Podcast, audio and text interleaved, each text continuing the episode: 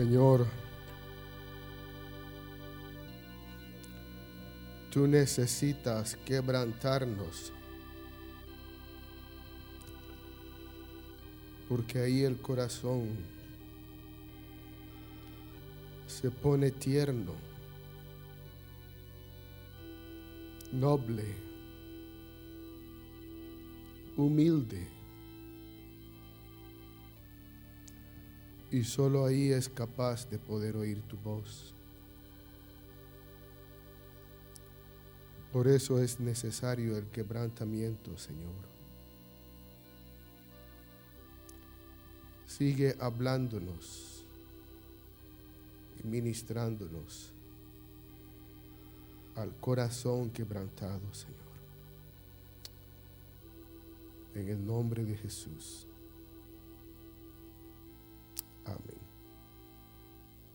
Pueden sentarse, hermanos.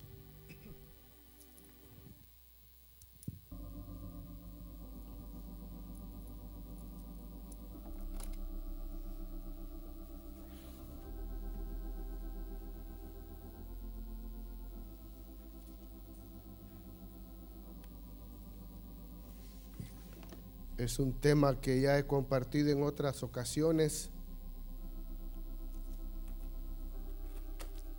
Creo que si me tocara que compartir este tema siempre lo, lo, lo haría.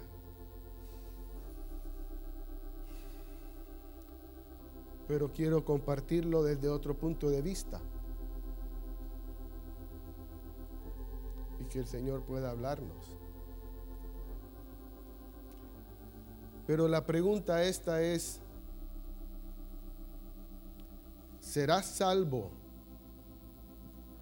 sin diezmar y ofrendar?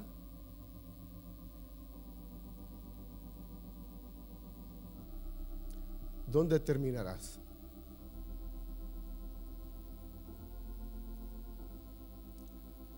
Y la respuesta es no. y abandonarás la mesa.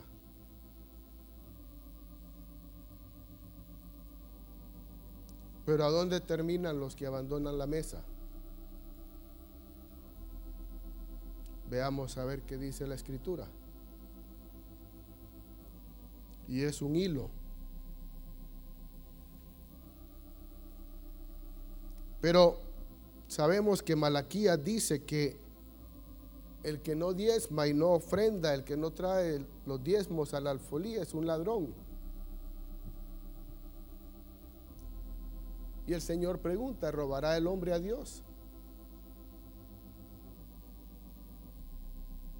Porque el diezmo y la ofrenda es de Él.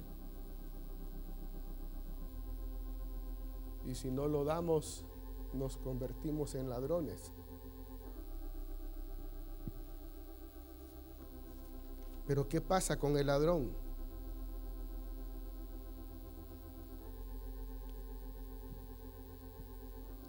Creo que Judas tiene un mensaje para nosotros. Uno de los doce discípulos que caminaba con el Señor, expuesto a la presencia de Dios, era un ladrón. Pero ahí estaba Juan, el amado. Entonces vamos a tratar de seguir la, secuencia hasta llegar a Juan. ¿Y por qué Juan dice lo que dice? Pero Judas tiene un mensaje para nosotros y para los que no diezman y ofrendan. Veamos Juan 13, 21, 30.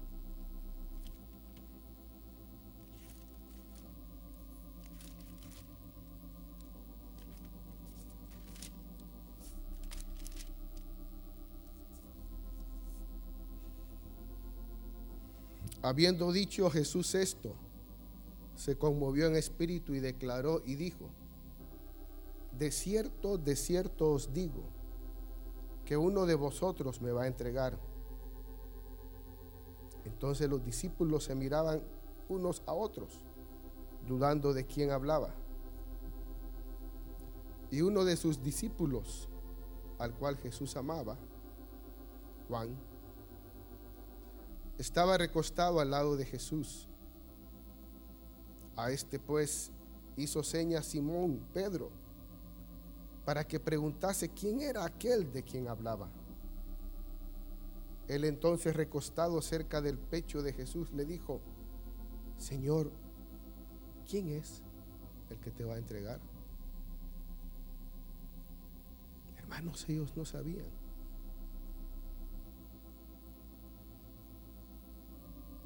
Pero Jesús sí sabía. Jesús sabía que entraban mil denarios de ofrenda, 200 eran de Judas. Ay, en el siguiente mensaje evangelístico de Jesús, habían, entraban 800 denarios a la caja pero 200 eran de Judas.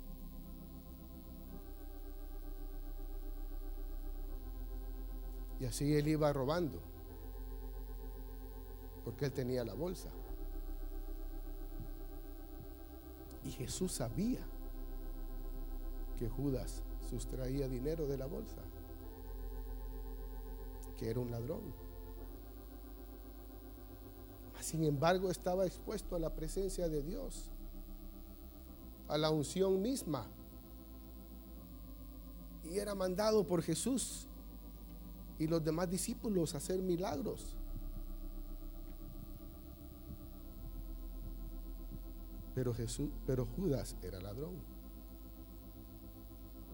Sustraía una parte de lo que recibía el ministerio. 26. Respondió Jesús a quien yo diere el pan mojado, aquel es. Y mojando el pan, lo dio a Judas Iscariote, hijo de Simón. Veamos qué pasa, hermanos. Vayamos prestando atención. El hombre expuesto a la presencia de Dios, caminando tres años y medio con el Hijo de Dios. Miren lo que le sucedió por ser ladrón. Y mojando el pan lo dio a Judas Iscariote, hijo de Simón. Y después del bocado,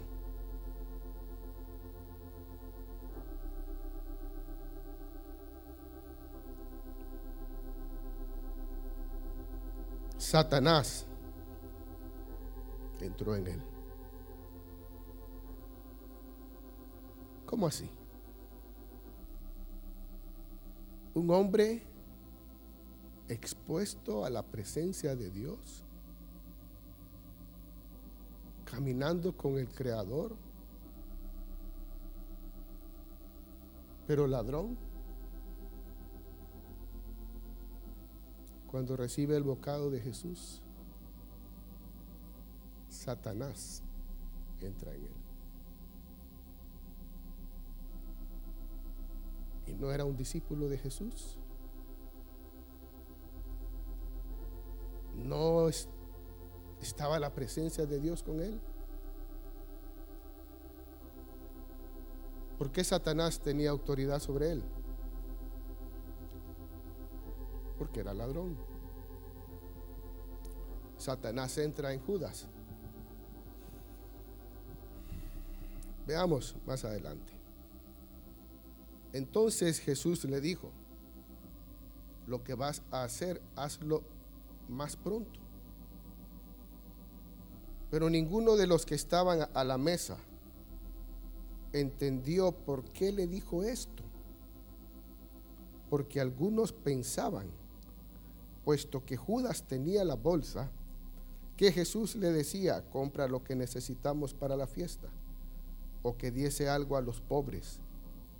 Cuando él pues hubo tomado el bocado, luego salió y era ya de noche. En ese momento, hermanos, cuando Judas come el pan, Satanás entra en él y abandona la mesa. Abandona la mesa donde estaba comiendo él con sus hermanos y el maestro. Y es exactamente lo que pasa con alguien que no diezma y ofrenda. Abandona la mesa.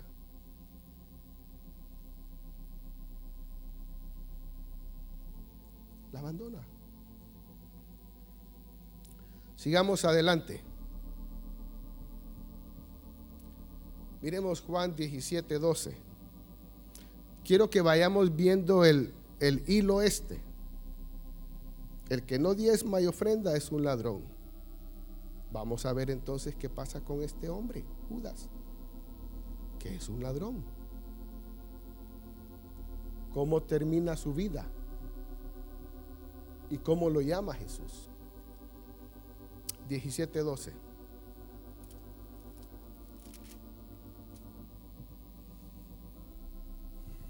Cuando estaba con ellos en el mundo, yo los guardaba en tu nombre. A los que me diste, yo los guardé. Y ninguno de ellos se perdió, sino el hijo de perdición, para que la escritura se cumpliese. Jesús lo llama el hijo de perdición al discípulo ladrón, al que abandona la mesa, al que roba. Jesús lo llama el hijo de perdición. Ahora veamos qué dice segunda de Tesalonicenses 2 acerca de el hijo de perdición.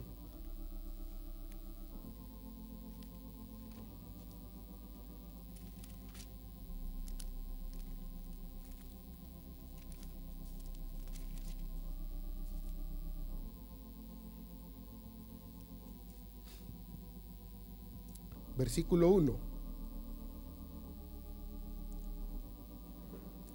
Pero con respecto a la venida de nuestro Señor Jesucristo y nuestra reunión con Él, os rogamos, hermanos, que no os dejéis mover fácilmente de vuestro modo de pensar, ni os conturbéis, ni por espíritu, ni por palabra ni por carta como si fuera nuestra, en el sentido de que el día del Señor está cerca.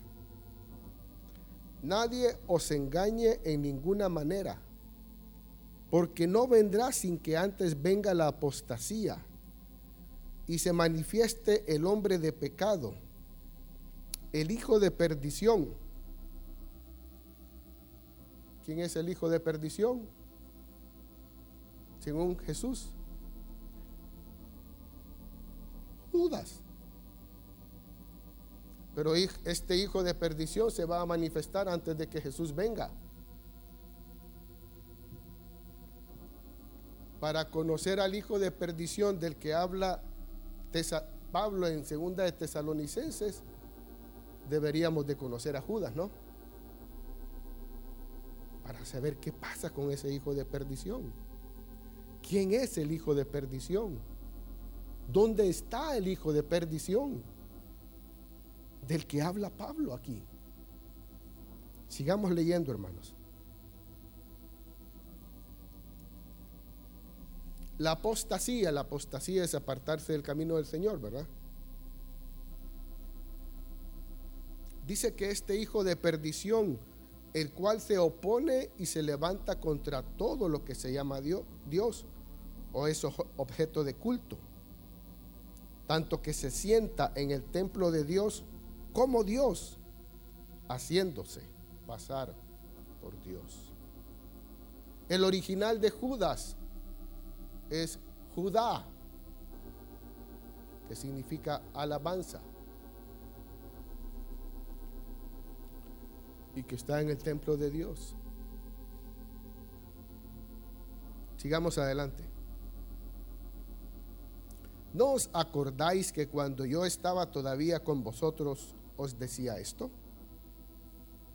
Y ahora vosotros sabéis lo que lo detiene, a fin de que a su debido tiempo se manifieste, porque ya está en acción el misterio de la iniquidad, solo que hay quien al presente lo detiene, hasta que él a su vez sea quitado de en medio. Y entonces se manifestará aquel inicuo, a quien el Señor matará con el espíritu de su boca y destruirá con el resplandor de su gloria. Inicuo, cuyo advenimiento es por obra de Satanás, con gran poder y señales y prodigios mentirosos. ¿De quién es este advenimiento? ¿Qué, señales va a, manifestar este inicuo? Las señales de Satanás.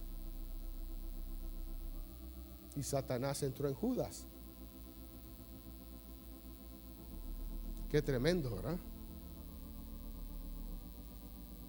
Satanás entró en Judas.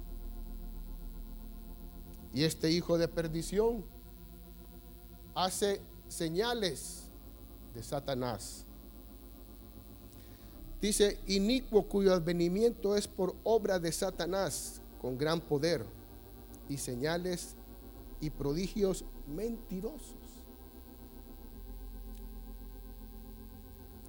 Y con todo engaño de iniquidad para los que se pierden, por cuanto no recibieron el amor de la verdad para ser salvos.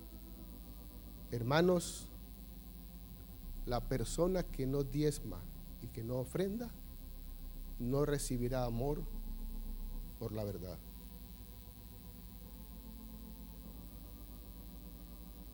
No recibirá amor por la verdad. No tendrá encuentros con Dios. Pero sigamos adelante.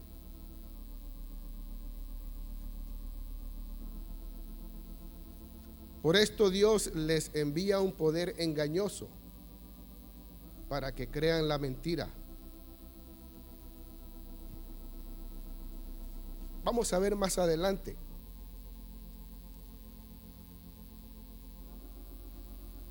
Que aquellos que no han recibido un amor por la verdad van a ser engañados por Dios mismo.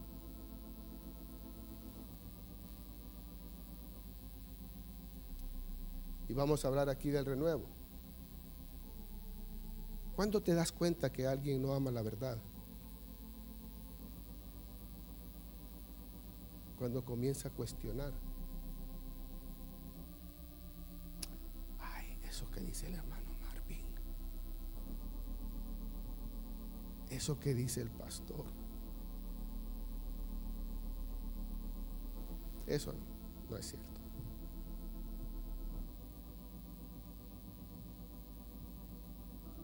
Cuando otros están aquí oyendo al hermano Marvin y encontrándose con Dios, otros lo cuestionan. Y muchos de los que han cuestionado al hermano Marvin en esta iglesia ya no están. Ya no están. Que no recibieron un amor por la verdad.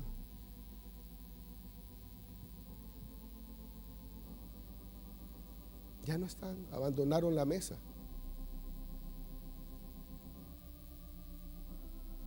Por eso la pregunta es, ¿será salvo si diezmas y ofrendas? ¿Sí o no? Yo creo que no.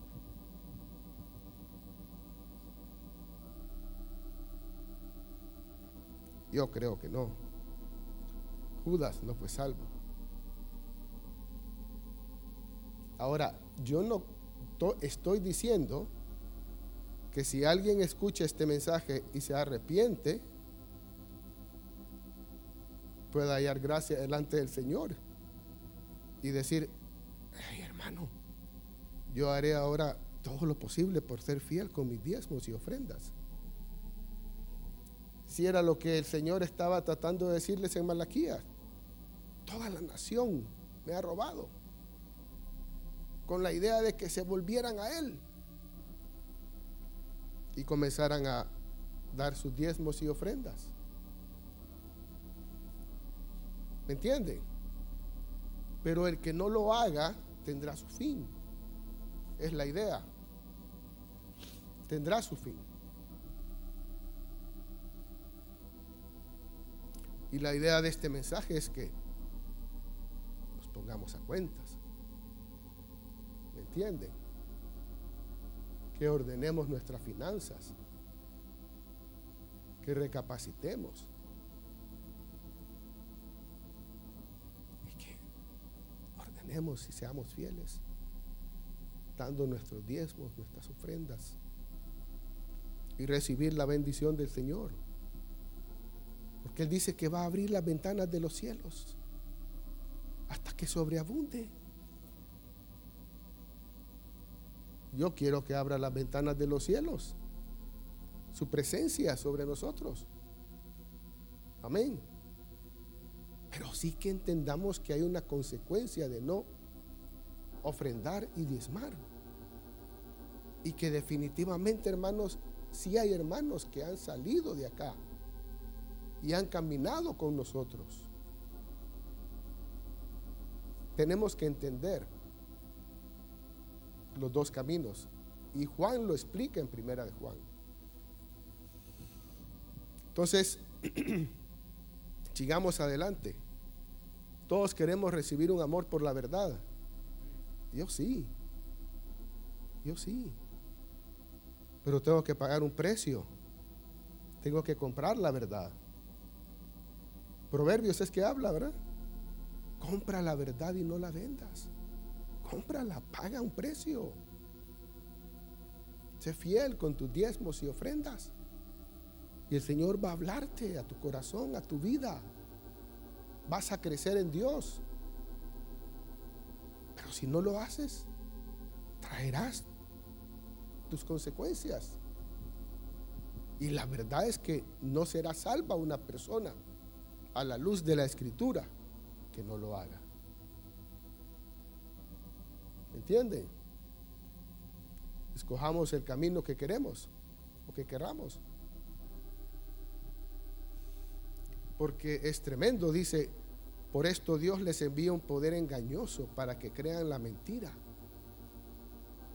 a fin de que sean condenados todos los que no creyeron a la verdad sino que se complacieron en la injusticia.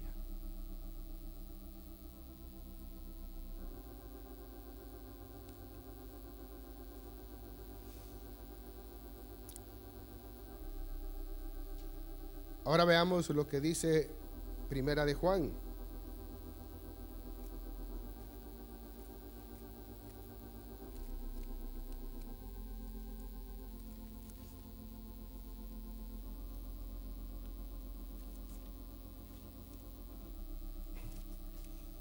Miremos cómo, cómo Juan llama, llama a esas personas.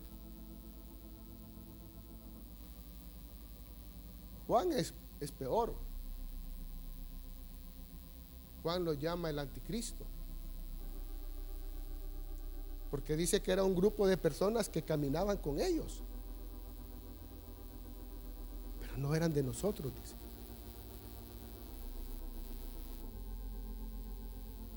Juan vio eso entre los doce, que unos se apartaron del camino. Judas era uno de ellos.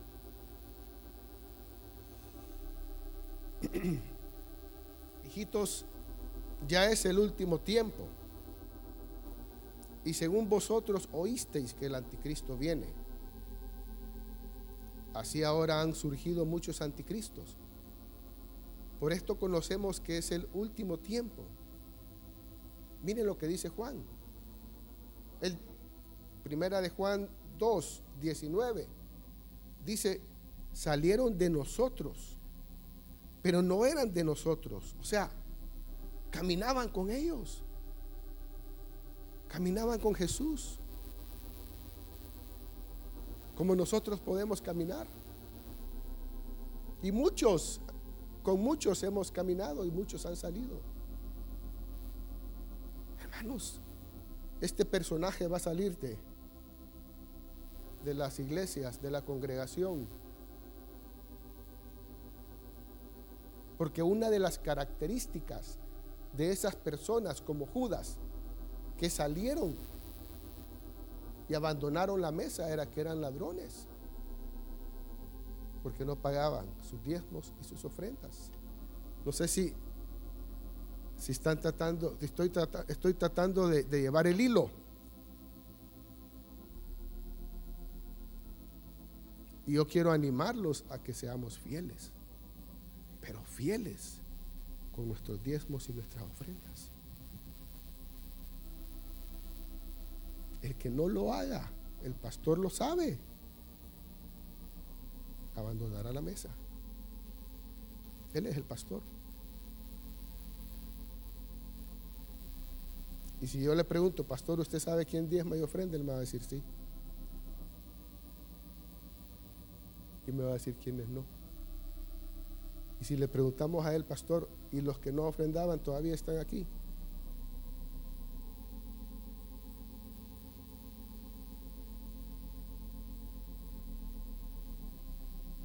Es tremendo. Expuestos a la presencia de Dios. Y salieron. ¿Sí o no, pastor?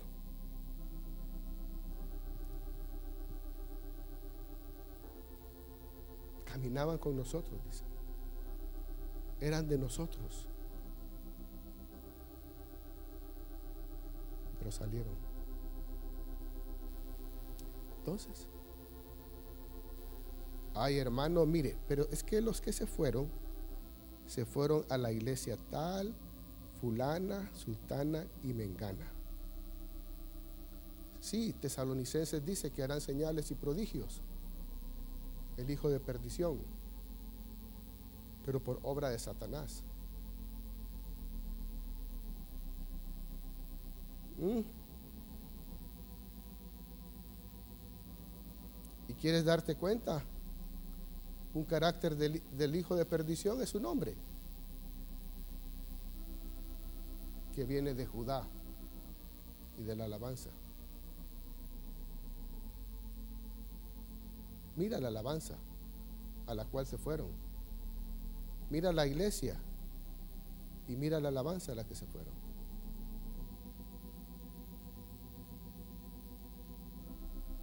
Ahí van a dar todos. Con una alabanza de Satanás. Ay, hermano, ¿y usted cómo dice que esa que es Satanás el que está en esa, en esa iglesia. Bueno, dice que es por obra y advenimiento de Satanás, el hijo de perdición. ¿Mm? Y que hicieron señales y prodigios.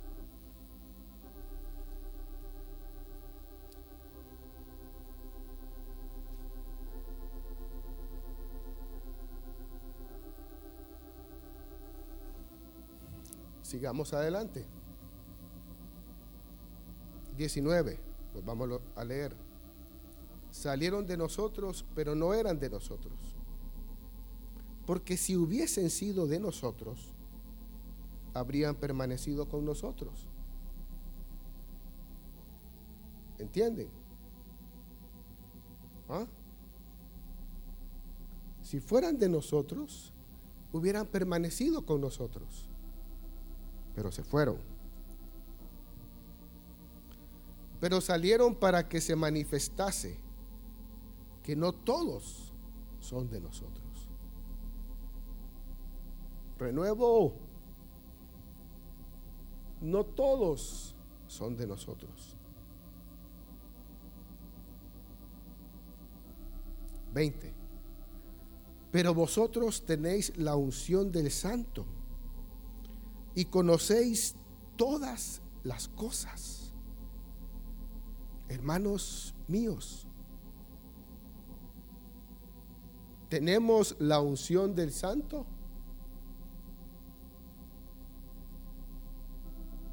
El que no diezme y que no ofrende no tendrá la unción del santo.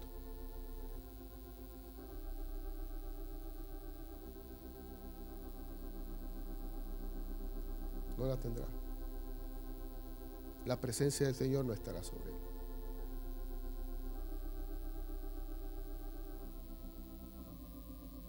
El Señor no abrirá las ventanas de los cielos sobre él.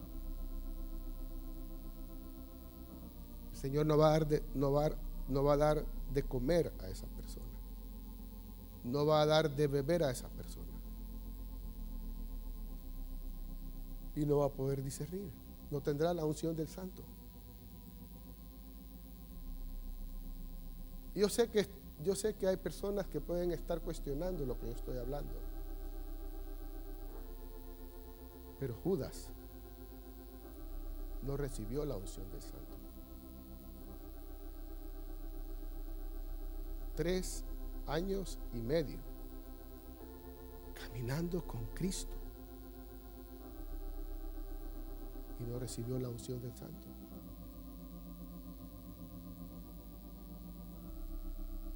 No fue cambiado, no fue transformado, porque era ladrón. Se acaba una parte de lo que recibía.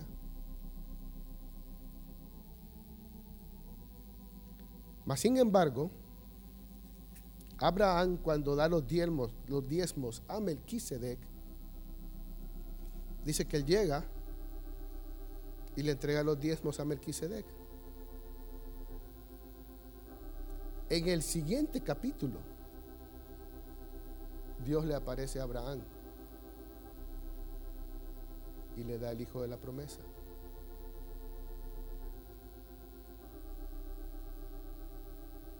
Alguien racionalmente aquí le daría el hijo de la promesa a un ladrón. Oh, va. ¿Dejaríamos entrar a un ladrón a la casa? No, ¿verdad? Si alguien nos roba en la empresa, ¿qué hacemos?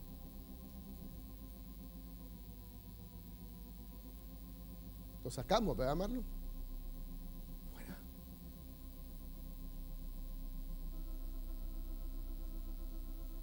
Abraham aparta los diezmos del botín. Y en el siguiente capítulo, Dios le da la promesa de su Hijo. Hermanos, qué encuentro, qué gloria, qué unción la que estaba ahí el que ha experimentado la unción del Padre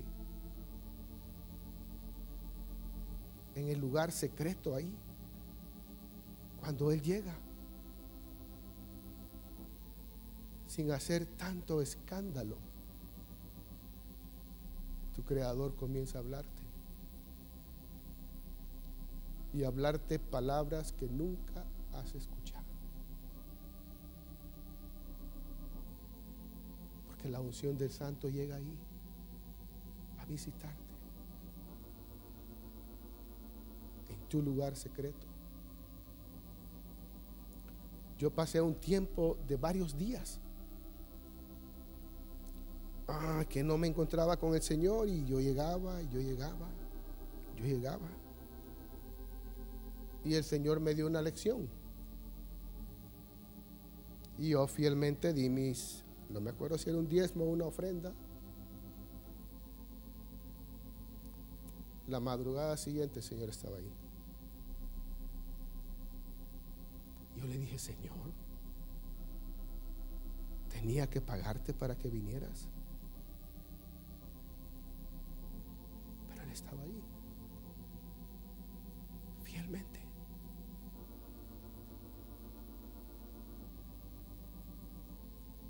¿Qué elección? Tenía que pagarte para que vinieras. Pero quería darme una lección.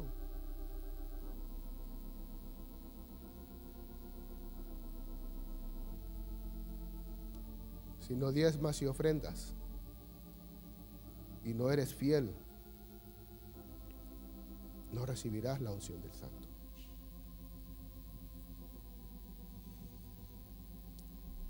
Señor, ¿y de qué debo de ofrendar y de, qué debo de diezmar? Jacob, un comerciante nato. Yo quiero ser un comerciante de Dios y con Dios. Le dijo, de todo lo que me dieres, el diezmo te daré.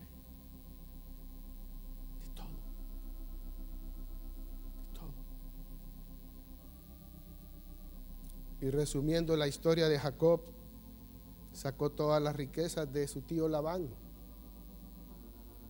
y le llevó lo mejor. ¿Él o Dios? La bendición material está ligada a la unción y a la presencia de Dios. Siempre. Cuando es de Dios.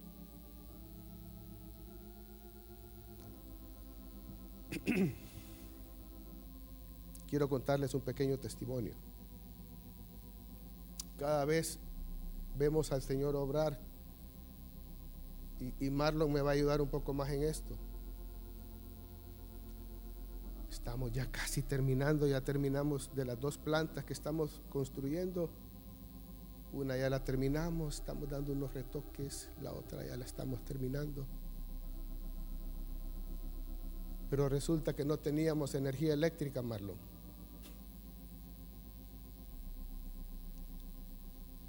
No tenemos energía eléctrica para la potencia que necesitan las tres plantas.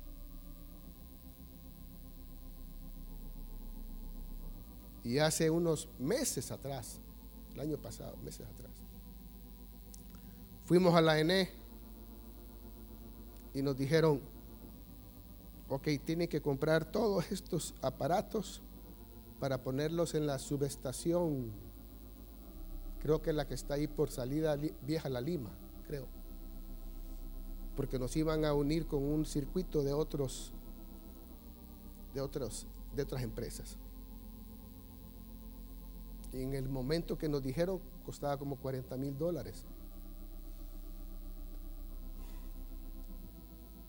De cotizar y cotizar, ya, ya el, el proyecto era de 75 mil dólares. Solo para la ENE, para darnos energía eléctrica. Nosotros tenemos ahorita disponibles 300 kVA. Con 450 podíamos arrancar las plantas. Pero estábamos dejando una holgura de 750 para ya estar listos para futuro. Y meses cotizando y los proveedores no cotizaban, no estaban los aparatos esos, no había respuesta. Pero la última cotización ya iba por 75 mil dólares. Cuando de repente el ingeniero de, que lleva el, el eléctrico, que lleva el proyecto eléctrico, la parte eléctrica, hace como dos semanas me dice, don Carlos, otro cliente mío consiguió la factibilidad hacer un estudio de factibilidad. Y fuimos donde el ingeniero Greville. Y entonces llegamos y le dijimos, mire, prudentemente, ¿verdad? Fíjese que otro, otra persona consiguió la factibilidad y le, y le aprobaron tantos KBA más para su proyecto. Y aquí estamos nosotros apelando también. Está bien, dice el ingeniero, hagan una nota. Y nos vinimos, se hizo la nota, se firmó, se envió. Como a la semana y media nos dieron la factibilidad. Podemos arrancar sin hacer inversión. Se supone que tenemos que hacerla futuro, pero bueno, no hay presupuesto, nadie cotiza, pero nos dieron la factibilidad. Ya tenemos energía eléctrica para arrancar las plantas. Entonces le, comento a los ingenieros de la obra civil y me dice el ingeniero, ah, don Carlos, yo no sé qué tiene usted. Es Dios. Dios quien provee. Es Dios. Solo por ser fiel. Aparte de su presencia, que es lo más importante. Diezmos, ofrendas. Ofrenda para pobres. Ofrenda Hermanos, donde esté nuestro tesoro, ahí estará nuestro corazón. ¿Dónde quieres que esté tu tesoro? ¿Dónde quieres que esté tu corazón? En el cielo. Depositemos en el cielo entonces. Enviemos, mandemos. Y el Señor va a bendecirnos con su presencia, su gloria, su visitación. Cornelio, se le apareció un ángel, tuvo una visitación divina, celestial. Y el ángel le dice, Cornelio, tus limonas, limosnas y tus oraciones han sido recordadas en los cielos. Imagínense, Cornelio abrió las puertas hacia para los gentiles y una visión para Pedro. Pedro mata y come. Mata y come, Pedro. No tuviéramos esa visión de Pedro. Si Cornelio no hubiera sido fiel con sus limosnas, Cornelio no hubiera recibido esa visitación celestial. quisieras tú tener visitaciones celestiales? No, sí, hermanos. ¿No quisieras llegar a tu lugar secreto?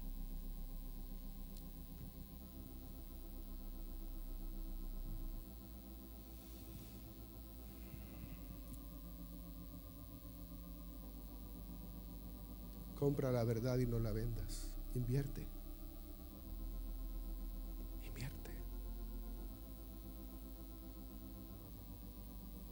ofrenda,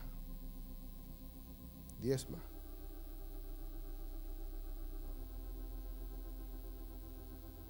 Y Dios será fiel contigo. Si no lo haces, estudia la vida de Judas, el hijo de perdición. Abandonó, abandonó la mesa por ser un ladrón. Y el que no diezma y no ofrenda, le roba a Dios.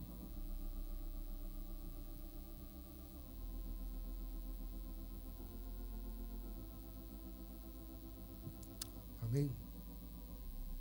Pero Dios quiere bendecirnos, hermanos. Bendecirnos.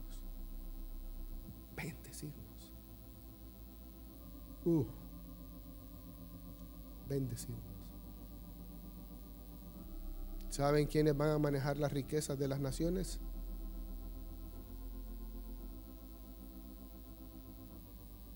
La iglesia.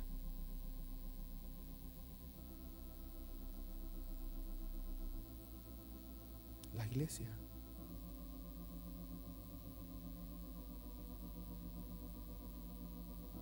Pero ni siquiera somos fieles con lo que el Señor quiere que seamos fieles. Pero sí, la iglesia va a, manejar las riquezas de las naciones. Pero el Señor se las entregará a los fieles, a los que han sido fieles en manejar sus finanzas. Uh. Las naciones llegarán.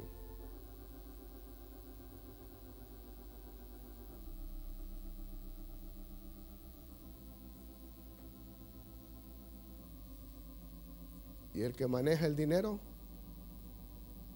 tiene el poder. No me importa quién ponga las leyes, dijo uno de los hombres más ricos del mundo. Solo déjenme manejar las finanzas. ¿Qué les parece?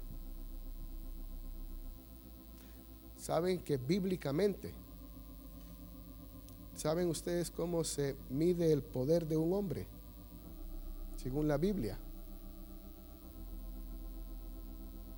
¿Alguien sabe? No. Por los bienes que posee.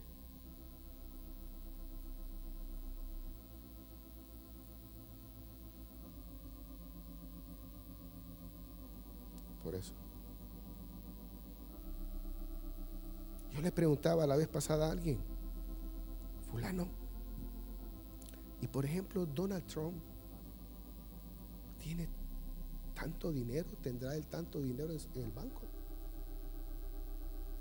¿O son por sus activos?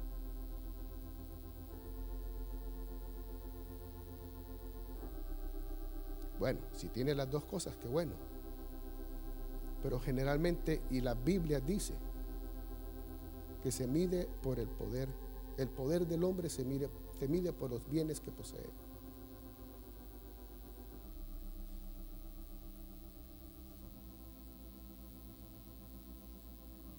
Cuando Dios habla que va a darle poder a la iglesia, ¿a qué creen ustedes que se, que se refiere?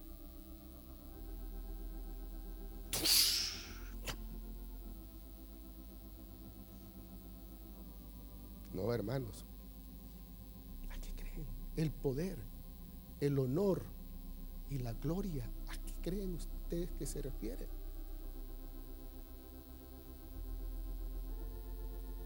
¿Ah? a los bienes que posee. Eso le da a un hombre honor, honra, gloria y poder. Que la Biblia dice, no lo digo yo. Los hombres poderosos tenían muchos bienes y muchas riquezas. Leámoslo. Y el rey fulano se hizo poderoso y se engrandeció y edificó ciudades, levantó torres.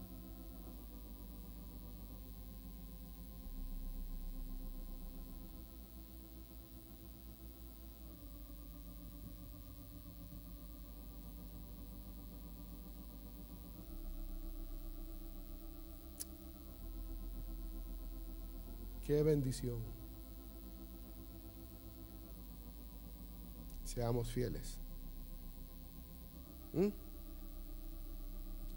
Rockefeller dijo que su mamá le enseñó cuando llegó con su primer salario y le dijo a la mamá, yo estaré contenta si más de tu primer sueldo. No me acuerdo si eran 15 dólares o 1.5. Pero él dice en un artículo que no se trata de la cantidad, sino que se trata de la fidelidad. Porque así, así como él fue fiel de dar el diezmo de su primer salario o de ese primer dólar, no recuerdo exactamente, él fue fiel para dar el diezmo de su primer millón de dólares que ganó. Porque es un tema de fidelidad. Y de obediencia a Dios.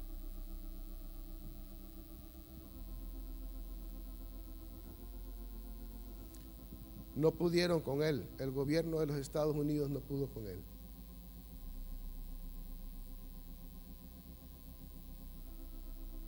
Lo demandaron por monopolio. Pero al final salió ganando. Porque hizo varias empresas. Disgregó el monopolio. Hizo varias empresas. Y no le ganaron.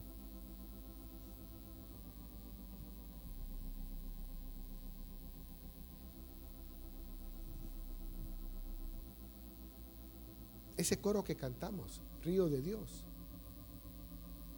¿Qué riquezas quiere dar? ¿Ustedes creen que solamente habla de las riquezas espirituales?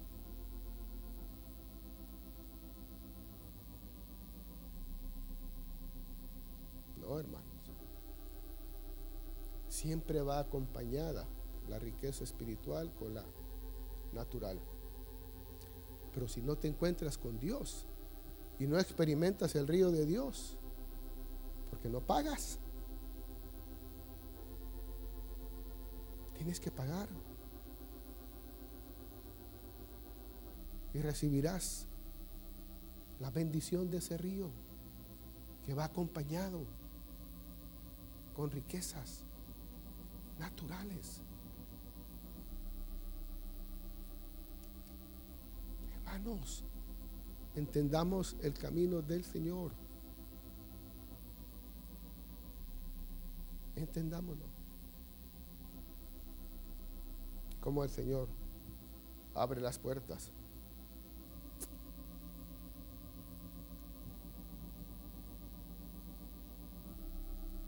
Amén. ¿Cuántos queremos eso? ¿Cuántos?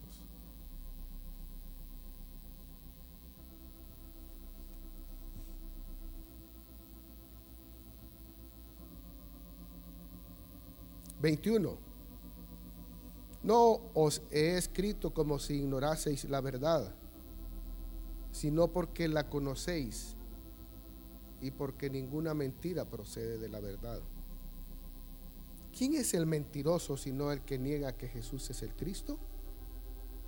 Este es anticristo, el que niega al Padre y al Hijo. Miren, hubieron dos discípulos que negaron a Cristo. ¿Verdad? Judas y Pedro. Pero ahí vemos dos caminos. Pedro se arrepintió de haberlo negado, porque lo amaba, amaba su presencia. Pedro, ¿y tú quién dices que soy? El Hijo de Dios. Pedro, esto te lo reveló mi Padre. La unción del santo cayó sobre Pedro.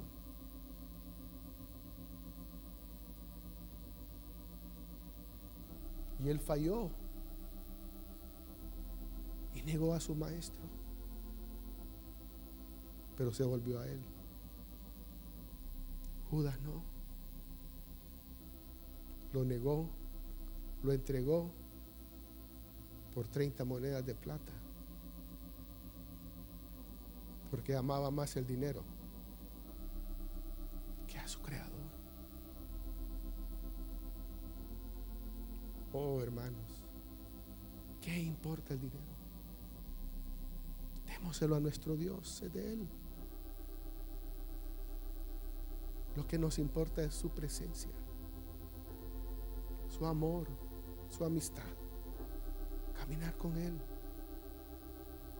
estar con Él, oír su voz, visitándonos día tras día. Yo he tenido unos encuentros con el Señor preciosos. Hace poco el Señor me quitó el racquetball. Jugaba racquetball. Y para los que se acuerdan, aparecí con un dolor aquí. Pero entendí. De aquí. Y me dice, papi, vamos a ir a jugar. Pero no es que estoy, si quiero, no quiero. No quiero ir a jugar racquetball. Señor me lo quitó de raíz. Pero yo entendía que, era lo que el Señor quería. El Señor quería tener más tiempo conmigo, estar más descansado, administrar mejor mi tiempo y poder estar con Él en las madrugadas horas en su presencia. Hermanos, yo he podido sentir al Padre, al Hijo y al Espíritu Santo llegar a los tres. ¿No es mejor eso? ¡Qué gloria! ¡Qué gloria! riquezas. Viendo cosas celestiales que nunca había podido ver.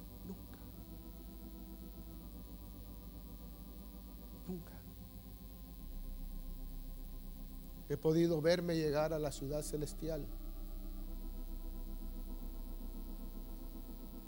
llegar ahí.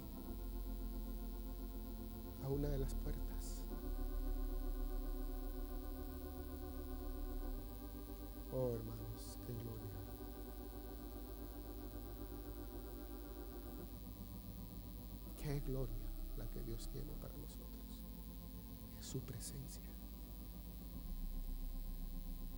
Cuando tú experimentas eso, el dinero no tiene valor. Señor, esto es tuyo. Esto es tuyo. Quiero dar más.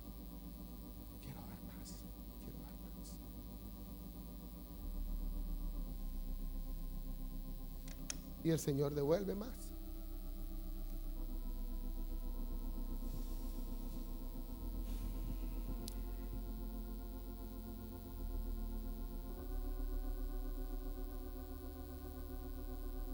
Hace unos días atrás leí un artículo acerca de los, no se vayan a reír de mí, de los giver y de los taker. Así es, ¿verdad? Son dos tipos de empresarios, de líderes. Los givers son los que dan. Los takers son los que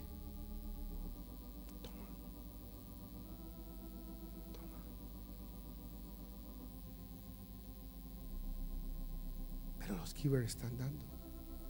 Están dando. Están invirtiendo generan, generan. Y es un estudio hecho por una persona. Y dice que los givers son personas felices y hacen cosas tontas que solo están pensando en los demás. El taker. Ah, esto es lo que me gané. El giver no está dando está dando, está invirtiendo, está invirtiendo, generando riqueza, generando nuevos empleos.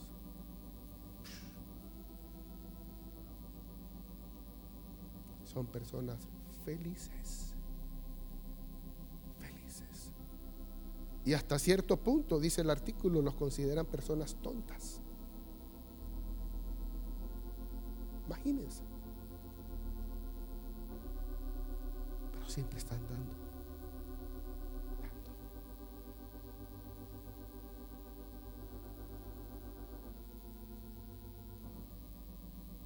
Oh, hermanos.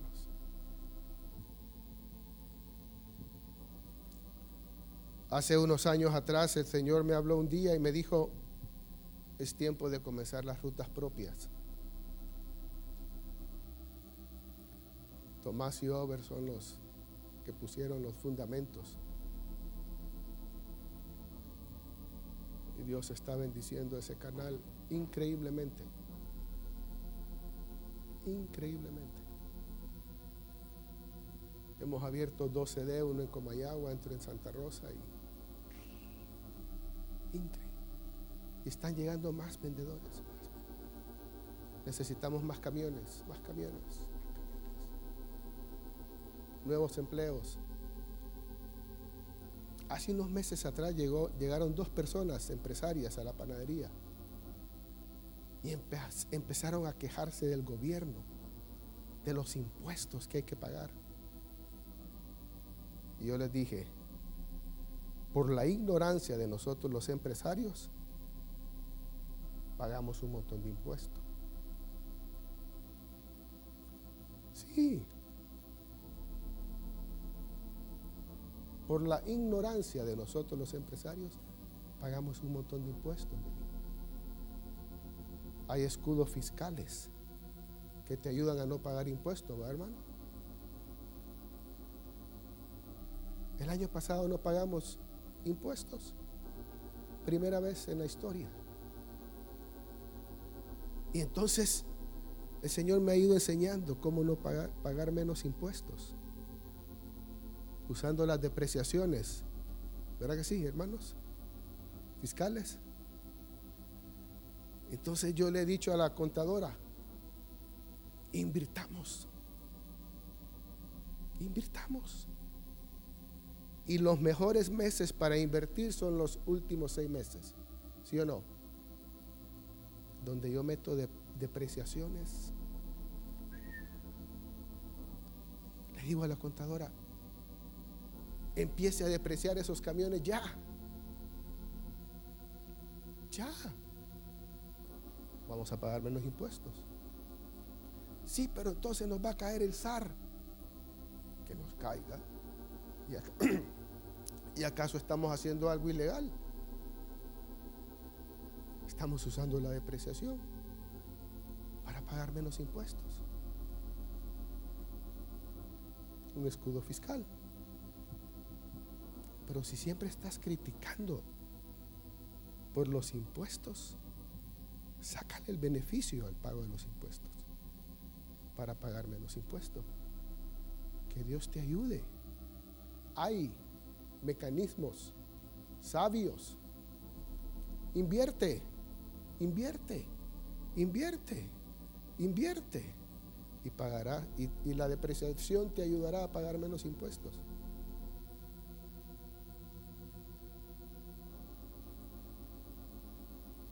Invierte cosas buenas, no malas.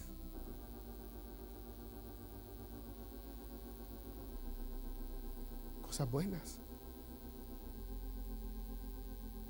no malas. Hazlas de buen material. Hicimos unas mesas de acero inoxidable y unos estantes carísimos. Por favor, valorícemelos y empiece a depreciarlos. Pago menos impuestos. Yo lo sé. Uh. Dios me ha ayudado a entender esas cosas. Y me ha llevado a leer libros y me ha dado entendimiento, hermano, se los digo sinceramente, yo ni papa sabía de eso. Pero no seas un taker, sea un giver. Una persona que da. Si le das al Señor, le darás. El Señor te dará pero tú darás y darás y darás.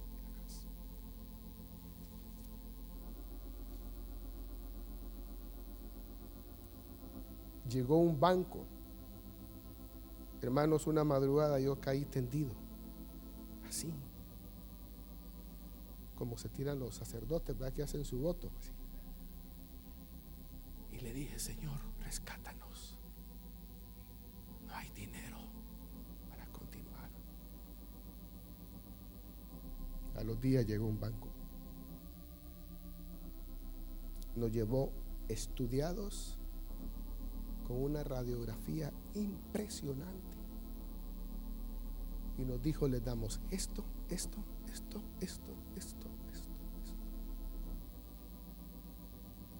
Nos bajaron cuatro puntos en la tasa de interés.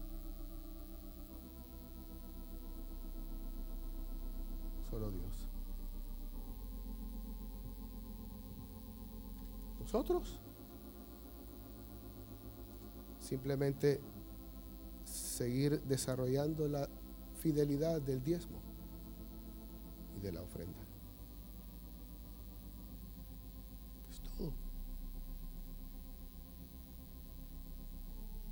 Todo.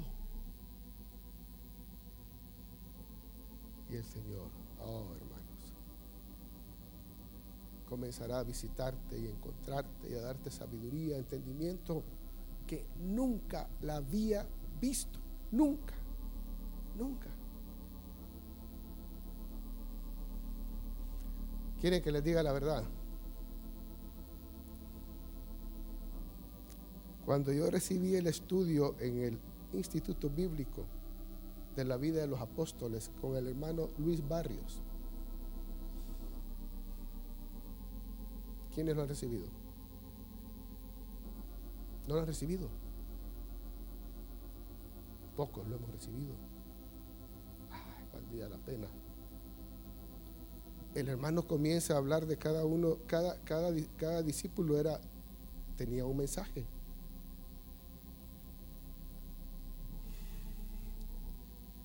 Y tú podías identificarte con cada uno de los discípulos.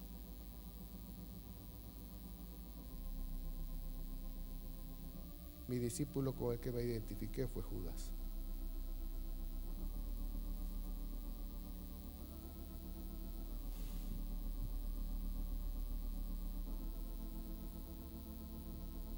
Se lo digo honestamente.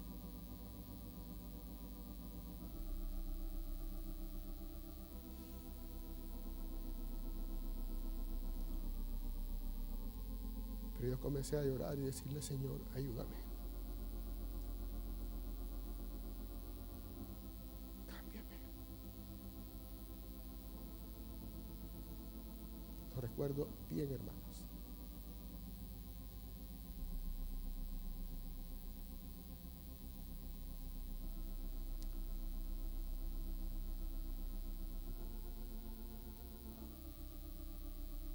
Y el Señor lo ha hecho.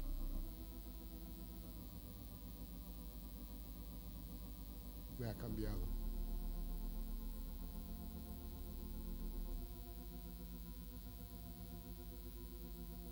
Cuando te das cuenta de eso y el Señor habla a tu corazón. Judas el que roba. El que no es fiel con sus diezmos, sus ofrendas.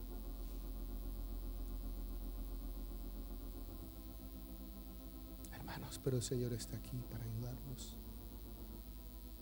para cambiarnos, para ayudarnos a ser fieles.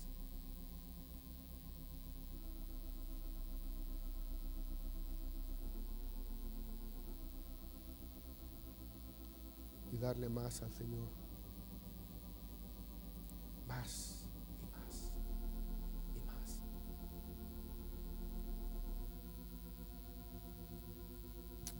Dará más.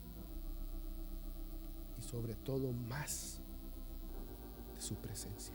Más, más. ¿Quieres eso? Yo sí. Yo quiero más. Y he llegado delante del Señor y he dicho, Señor, quiero más. Quiero conocerte más. Quiero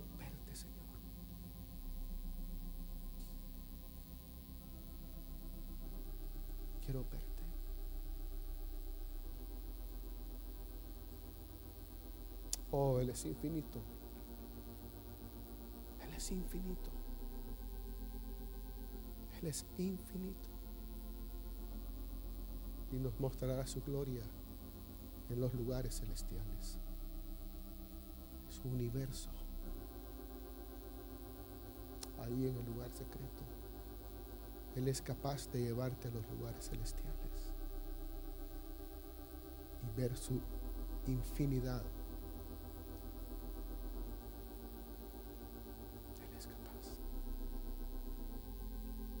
Quieres eso? Juan dice que él fue llevado por el Espíritu. Y miraba la Jerusalén celestial. Ahí en su lugar secreto, lo íntimo. Fue llevado por el Espíritu.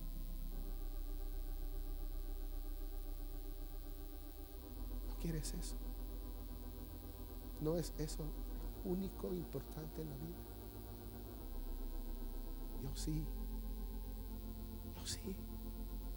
Y por eso el Señor me quitó el racquetball. Porque me puedo acostar más temprano. Estar más tiempo con Él en las madrugadas. Y no es que el racquetball era malo. Pero la presencia del Señor es mejor que eso.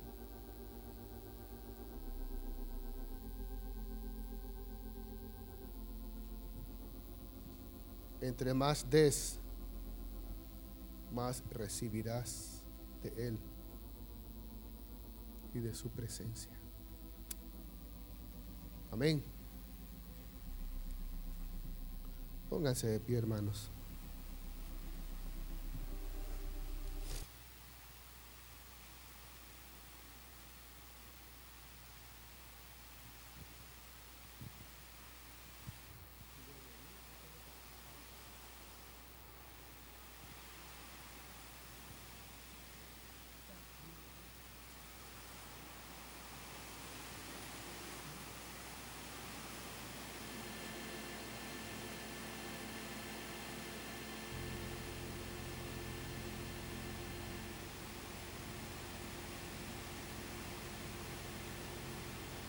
De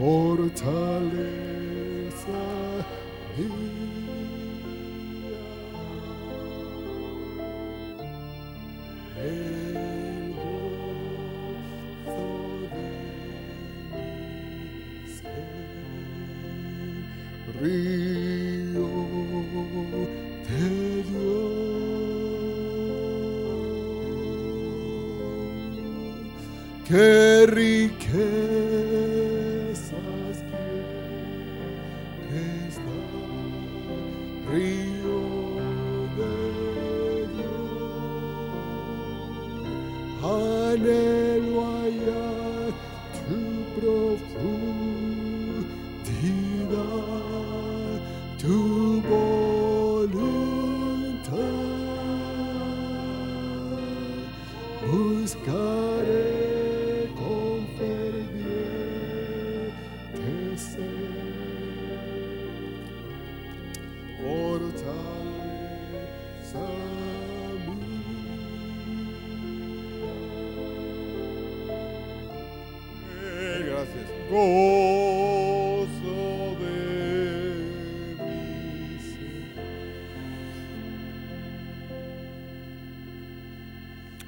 Es el oro, la plata, el mundo y los que en él habitan. Y Apocalipsis 21, 18.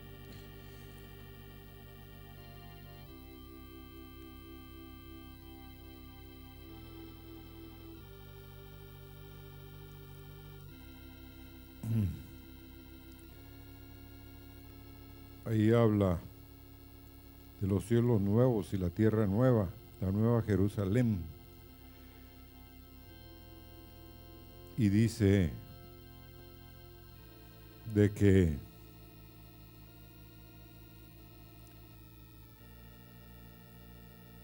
las calles son de oro.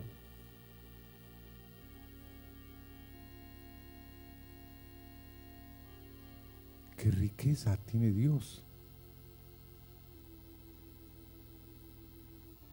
¿Cuánto quiere Él compartir? Él no es egoísta como nosotros, ¿me entiendes? Él no se mete a la bolsa y nos dice, no, no tengo. No, Él siempre tiene, hermanos. Pero la relación lo más importante con Él. ¿Para qué lo quieres? Como el pastor Marvin estando en Tokio. ¿Se recuerdan? Él llegaba a un GMC que era para jóvenes, pero había un para que le dieran hospedaje, porque él tenía ya los centavos contados.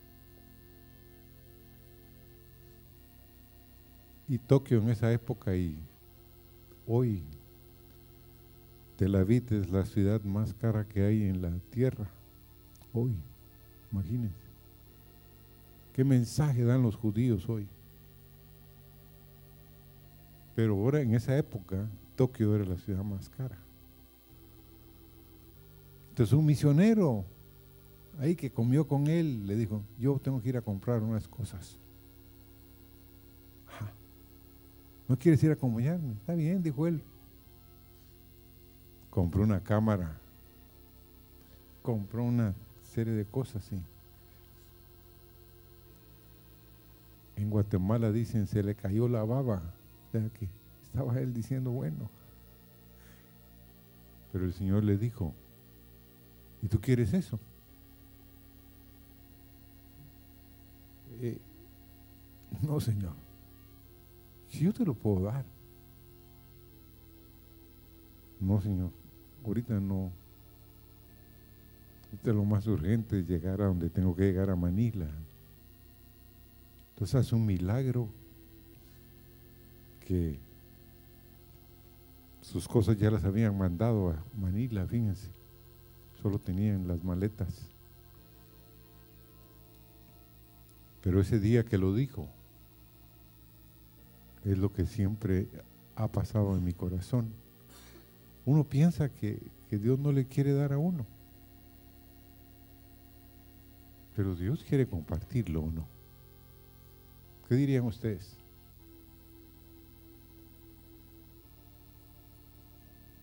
Entonces,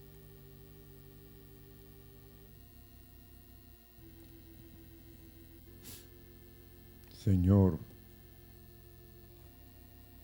no hay cosa que tú no nos quieras dar si es tu plan y tu propósito. Pero Señor, tú eres